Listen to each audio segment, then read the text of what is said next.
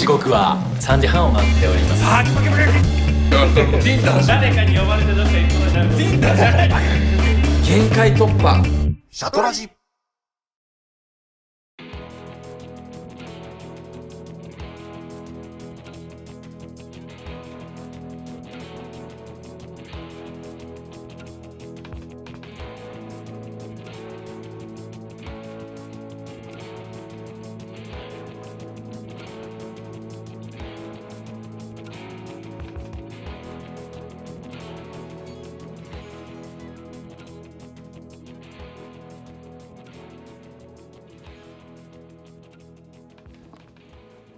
北海道シャトルラジオスタート、えーこの番組は北海道シャトルランさながらに走り回る3人の男たちが北海道の気になるトピックや地域でのリアルな活動をそれでも明るくお届けするローカルトークバラエティーです。お相手は私北海道の真ん中エゾマルだけです。よろしくお願いします。はい。今回はですねなんとえー、エゾマル一人喋り会になります。えー、原ちゃんも、拓郎くんもおりません。ゲストもおりません。えー、エゾマルがただただ一人で喋る。多分、初めてじゃないですかね。シャトラジで過去に一人喋りの会ってあったのかな多分ないと思うので今回が多分初めての一人喋り会になるのかなと思うんですけれどもまあなんかやっぱ一人喋りってめちゃくちゃ難しいですよね。あのそもそも一人でこう相手を置かずに喋る思ってることをただ喋るってそれ自体難しいのにあのまあシャトラジでこれを配信するってことはこうある程度やっぱ面白くしなきゃいけないとか思うわけじゃないですか。だそもそも一人喋り難しいのに面白くするのとかマジ無理だなって思ってなんかそう考えるとやっぱあのねあのラジオ南海キャンディーズの山ちゃんとか一人喋りまあ伊集院光さんとか一人喋りのラジオやってる人たちってマジですごいなって思いますよね。で僕もともと中学生ぐらいからラジオを聞くのすごい好きでハマってた時期があって「まあ、オールナイトニッポン」とかそんなにめっちゃ聞いてたわけじゃないですけどたまに聞いたりとか、まあ、基本的には FM を聞いてて音楽番組とか聞いてたんですけどあのあとラジオドラマとかあのなんだっけな NHK でやって NHK のラジオでやってたえっと「青春アドベンチャー」っていう今もやってんのかななんかそういうラジオドラマとかちょっとハマって聞いてた時期もあったりと高校生ぐらいからはあのスクール・オブ・ロックっていうあのラジオをよく聞いてましたね。まあ、なんかその時高校生ぐらいになってくると携帯でラジオ聴けるようになったりとかしてたのもあって結構ラジオは聞いてたんですけどでもやっぱ一人喋りのラジオってその頃ってあんまり聞いてなかったなとか今思い返すと思ったりとかして。でまあなんかそういうラジオが好きでなんかラジオそう音声コンテンツというかなんか喋る喋ったやつ配信するみたいなのなんかやってみたいなっていう思いは結構ずっとその中学生高校生ぐらいからずっとあってで実はシャトラジオを始める前僕がまだ札幌のゲストハウスで働いていた頃にその前職のゲストハウスでも「安部ラジオ」っていうポッドキャストインターネットラジオをやってたんですよ。もう今あれ何年前なんだろうな。上川来る前だから2018年とか。2017年から2018年ぐらいかな。でやってたんですよね。もう100回近く配信してたんですけど週1回ぐらいのペースで。でそれはまあその宿のオーナーの河合さんっていう方との2人しゃべりが基本でたまにゲストの人が出てきたりとかしてこう喋ってたんですけど、まあ、なんかそういうしゃべラジオをこう聞くのもそうですけど、まあ、こう自分でやってみたいみたいな気持ちも結構あって、まあでもとはいえやっぱり相手がいるからこう会話になるわけで話が続いていくんですけどこう今今日もやってみてめっちゃ思うんですけどこう一人喋りって何を喋ったらいいか分からないしあの考えてる時ってこう言葉が詰まったりとか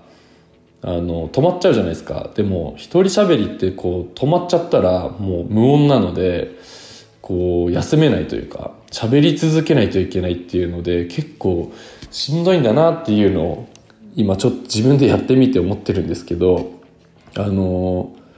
そうですね。なんかちょうどこの間あの今僕絹張りコーヒーっていうコーヒー屋さんを上川町でやってるんですけどあの一緒に働いている淀大輔君っていう、まあ、ベーグルを焼いてくれたりとかしてる、えー、スタッフがいるんですけどその大輔さんとまあいろいろまあこのこれからの働き方みたいなこととかこう話してた時にあの、まあ、大輔さんはまあ、自分の思ってることをこう人に話したりするのがあんまり得意じゃないっていうことを言っていてで、まあ、それはなんか相手が自分の話を聞きたいと思ってるかどうかわからないしみたいな感じだったんですけど、まあ、そう思うとなんかこうなかなか自分から話しかけれないとか切り出せないみたいなことを言っていて、ま、とはいえやっぱりでも思ってることをちゃんと伝えられないと、ま、なんか自分の中にもいろいろストレスというか感情が溜まってきてであるところまで行くとそれが爆発爆発しちゃってみたいなことになったりとかそもそもなんかやっぱ思ってることをちゃんと相手に伝えるみたいなことができないと相手と自分との考えとか思いの食い違いが大きくなっていってでどんどん結果的に面倒くさいことが起こっちゃったりとかするよねみたいな。だからやっぱ少しずつでもこう自分が思ってることをちゃんと相手に伝えられるようになるというかまあ、ちょっとでもなんか相談するとかうんと小出しでちゃんと話できるようにするとかその溜まってから一気にバンって伝えるんじゃなくてあの、まあ、普段からこまめにこうコミュニケーション取れるみたいなようになった方がいいよねみたいな。でもそのためにはやっぱりこう自分が思ってることは人に話すみたいなことに慣れていくしかないんじゃないかなみたいな話をしてた時にあそういえばと思って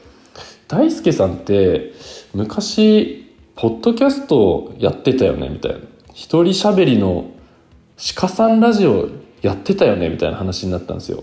でその大輔さんってほん何年か前23年前かな。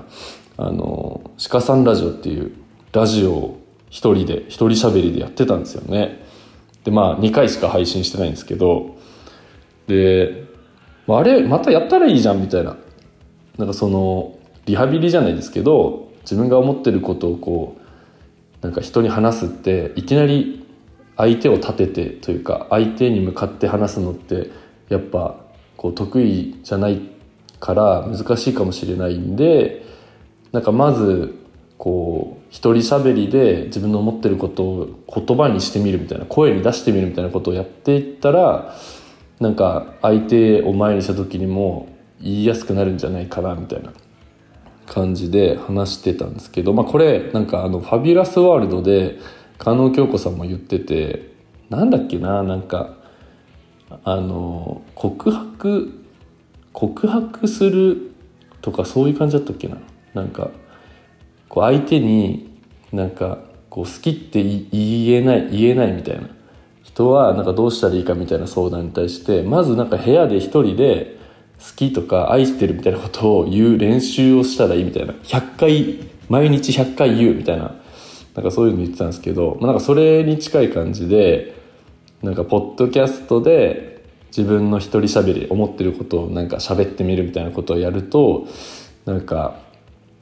まあ自分の頭の中も多分整理されると思うんですよね。自分がなどういうことを思ってるのかとか何を伝えたいのかみたいなことが整理されるんで実際本番というか相手を前にして喋る時にもなんか喋りやすくなったりするのかなみたいな。っていうのもあって、まあ、鹿さんラジオ大輔さんまたやってみたらいいじゃんみたいな、まあ、軽い感じでこう話したんですけど、まあ、やっぱ大輔さん的にはまあちょっと恥ずかしいのか、まあ、黒歴史的なものなのかなんかちょっとその話は嫌そうにしてたんですけど、まあ、でもあのそのラジオをその次の日かな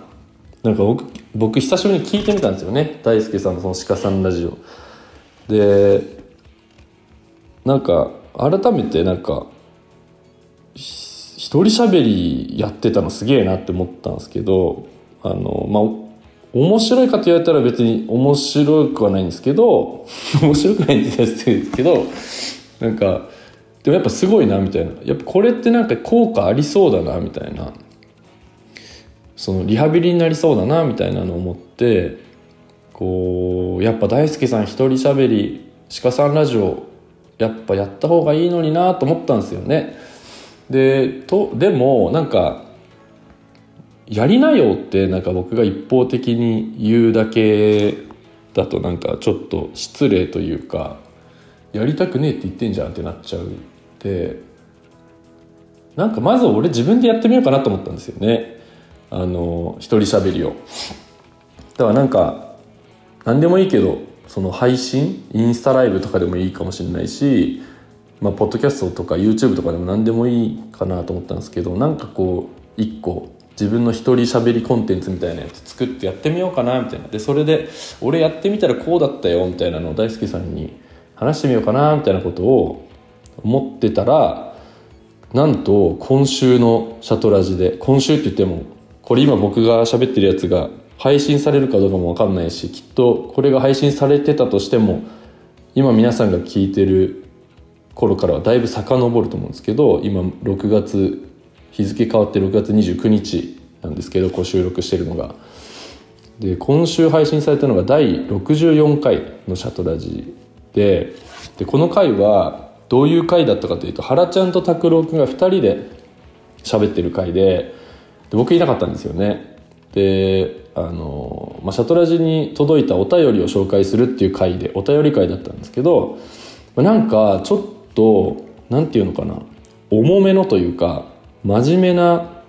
メールお悩み相談のメールみたいなのが来ていてでなんか珍しく原ちゃんも拓郎くんもすごい真剣にというかあの真面目にこうちゃんとその相談に対してこう答えていてなんか新しいシャトラジの感じがしたんですよね。でいいなとか思ってて。で聞いてたらなんか終わりの終わ終盤？終わり際にあのいやこのお便りのアンサーをエゾマルにも喋ってもらおうみたいな。一人喋りでみたいな。一人でやってもらおうみたいな感じで二人が言い出しててマジかって思ったんですけどあでもまあちょうどいいかと思ってちょうどなんかその一人喋りやってみたいなみたいな思ってたタイミングだったし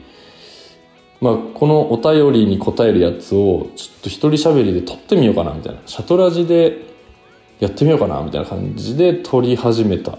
一人喋りをやってみたっていうのが今この収録になります。なので今今回は一人喋りの回になってるんですけどあの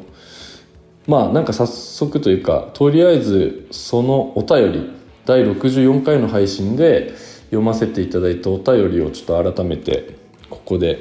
読ませていただこうと思います。カランコロンからいらっしゃいませ。レギュラーですか？バンバンおにぎりおにぎり無理だわ。シャトラジ。えー、ラジオネーム朝からチュパリコさん。北海道にお住まいの朝からチュパリコさんから、えーお便りいただいております、えーいつも楽しく聞いています。送ったお便りも読んでもらえて嬉しい限りです。ありがとうございます。こちらこそありがとうございます。以前にもあのいただいお便りいただいてますね。あのチパリコさんは。ファーストスラムダンクの回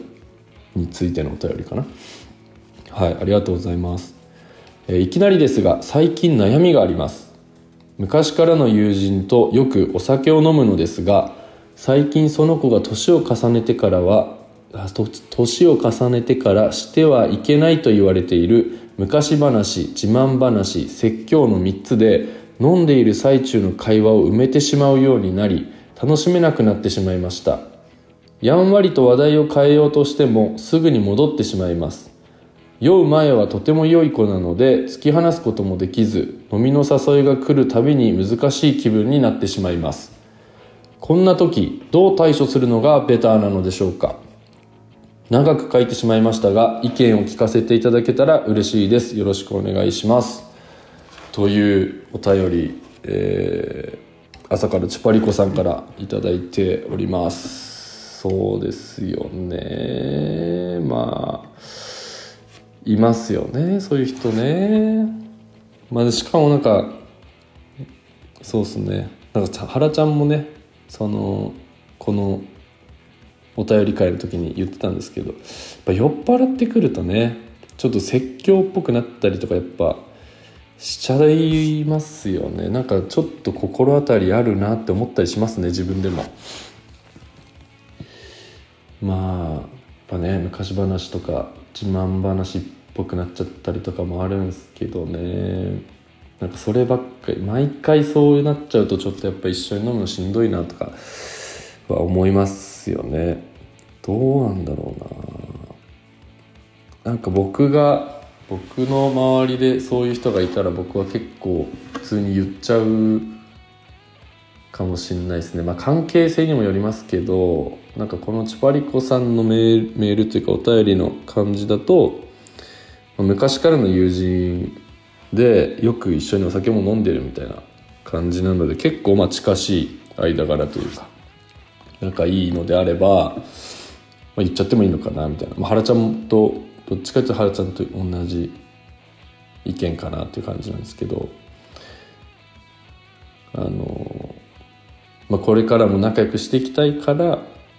ていうのも込めてなんか昔話とか自慢話とか説教最近多いよみたいな。飲んでる時特に多いよみたいな。っていうのは言っちゃうかもしれないですね。うん。まあそうですね。なんかそもそもでもなんかそういう人とああどうだろうな、まあ、拓郎君はなんかそういう人普通に一回一旦距離取るみたいなこともいいんじゃないみたいなアドバイスもしてて確かにと思ったんですよね。まあ、なんかそれもね関係性というか例えばなんか同じ職場で毎日顔を合わせるみたいな相手だったら距離取るのも結構難しいのかもなとか思ったりするしその状況によってっていうのもあるんですけどまあまあまあでもそれそれも一つの手ですよね。一旦ちょっと距離取るみたいなことも全然ありだと思います。そうですね。難しいよなこういうの。なんかあまあでもそうっすね。あの拓郎くんが言ってたのはなんかその新しいコミュニティに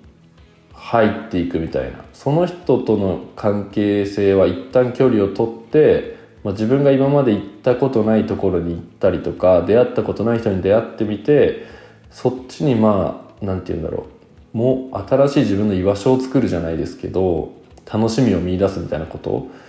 ができれば別にそのこのね酔って昔話今話説教してくる友人のことを別になんかこう切り捨てたりとか嫌うとかっていうことじゃなく別のところに楽しみを見出すみたいなことができれば、まあ、朝からチパリコさん的には全然こう気にしなくてよくなるっていうか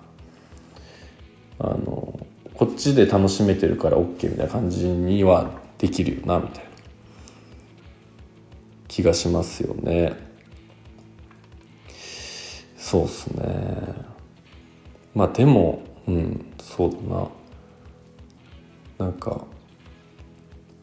さっきの一人喋りの話じゃないですけどねそのなんかやっぱ思ってることはなんか言わないと相手には伝わらないみたいなこともあるんでまあ言わなくても伝わるように行動で示すみたいなこともできるとは思うんですけどまあでもなんか関係そのね仲いいっていうか近しい関係性なんだったら言っちゃった方がいいのかなっていう気は僕はしますけどね。はい。ちょっと一人喋りだと会話が広がらないから同じこと何回も言っちゃってる気がするな。はい。どうですかね？なんかこんな時どう対処するのがベターなのでしょうか？うん。まあなんか行きたくないんだったら行かなきゃいいと思うんですよ。なんか。あのしかも酔ってる時だけなんだったらお酒飲まない時だけ会うようにするとかも、まあ、できるならそうしてみたらいいと思うんですよね。なんかランチだけにするとか。ちょっと夜は用事あるからみたいな感じでもう関係性続けられるんじゃないかなっていう気がするのでいろいろやり方はあるのかなっていう気はします。はい。そんな感じですね。こんなんでいいのかな。朝からチュパリコさんからのお便りでした。ありがとうございます。いやこれ結構自分ではめちゃくちゃ喋ってるなって思うんですけどまだ実は20分ぐらいしか経ってないですね。すごいな。これでなんかやっぱ 2, 2時間とかやってんのかな？1時間半とかあの TBS ラジオの山ちゃんのやつとか伊集院さんのやつとかって何時間番組なんだろうあれ。これずっと一人で喋ってるのすごいな。いやまあお便りとかコーナーとかあるのかもしれないけどだとしてもすごいな。むずいなやっぱ一人喋りは。面白くできないもんな。なんかわ笑いとか起きないもんな。一人で喋ってて笑ってたらやばいしななんか。あとなんかこれ今一人で喋ってるのを誰か聞いてたらどうしようと思ってこの今近くで。考えたら恥ずかしくなってきました。いやむずい。一人喋り。はい。えーまあ、今回はお便り会、まあ、お便り会っていうか前半はちょっと全然関係ないこといろいろ喋っちゃったんですけどあのー、まあ、原ちゃん拓郎くんからのリクエストもあって、えー、この、えー、朝からチュパリコさんのお便りにお答えする回を一人で撮らせていただきました。なんかどうなんだろうな。これもしおも面白い面白いとはならないかもしれないけどなんか原ちゃんとか拓郎くんの一人喋りの回も聞いてみたいみたいななんか声がもしあればあのお便りの方で送ってきてもらえたらと思います。で結構ですねちゃんと最近お便り読ませていただいてます。いやちゃんとっていうかなんか当たり前なんですけどお便りいただいてるやつをこうあのシャトラジの、えー、中で収録の時にあのちゃんと読ませていただいて紹介させてもらってるのであのぜひ皆さんあのシャトラジの方にお便りお寄せいただけたらめっちゃ嬉しいです。このお便りあるとねなんかラジオやってる感が出るというかあのリスナーの方がいるって僕らも思えるんでこうモチベーションになるというか聞いてくれてる人がいるみたいな気持ちってめちゃくちゃ嬉しいんでお便りいただけるとすごいありがたいですね。でこれお便り送っていただく時にあの、まあ、これ Spotify で聞いてくださってる方がほとんどかなと思うんですけど Spotify の、えー、シャトラジのページ飛んでいただいて、えー、詳細開いてもらうとあのお便りコーナーのあのリンクがあるのでそちらからフォームで Google フォームであのお便り送ることができますので、えー、ぜひぜひ送ってください。でそのフォームにですね、まあ、本名とか住所とか入れる欄があるのでそちら入力していただくとあのシャトラジオリジナルマグネットが、えー、届きます。あの強力マグネットになってるので車に貼り付けても大丈夫なやつです。はい。僕もこの間あのはこの間っていうかずっと貼ってたんですけどあの洗車しても取れないぐらい強力なマグネットになってるので。デザインもねすごい可愛い。シャトラジのあのロゴマークですね。シャトラジのロゴマークがマグネットになってるやつなのでお便りをお送りいただいてぜひそのマグネットもゲットしていただければと思います。あとあのこれあんまり知られてないんですけどあの木登りコーヒーの店舗にはあのノーライフノーライフって胸に書かれてる T シャツが売っていてそれ実はシャトラジのオリジナル T シャツでバックプリントにシャトラジのロゴが大きく入ってるっていう T シャツがあってそれ絹子で販売してます。1着2000円でそれがあのシャトラジのあの原ちゃんの収入になるのであのもしキニバリコーヒーに来られる方はぜひそのシャトラジ T シャツもチェックしてみてください。残り2着ぐらいかなになります。はいそんなわけで今回は映像丸一人しゃべりお便りお答え会やっていきましたけども皆さんいかがでしたでしょうか？やっぱりですね一人喋りはめっちゃ難しいしあの寂しいですね。ちょっと誰か相づち欲しいしリアクションが欲しいし間を埋めてくれっていう気持ちになりますね。ちょっともうでもまあこれはこれで結構面白いかとかなんかそうっすね。まあまだこれぐらいしか喋れないかっていうのも痛感するし。まあなんかたまにやるのもたまにやってみるのもいいかなっていう気がします。そんなわけでえー、また次回の北海道シャトルラジオも絶対聞いてくれよなブンブン。うわあ一人。すごい恥ずかしい。ありがとうございました。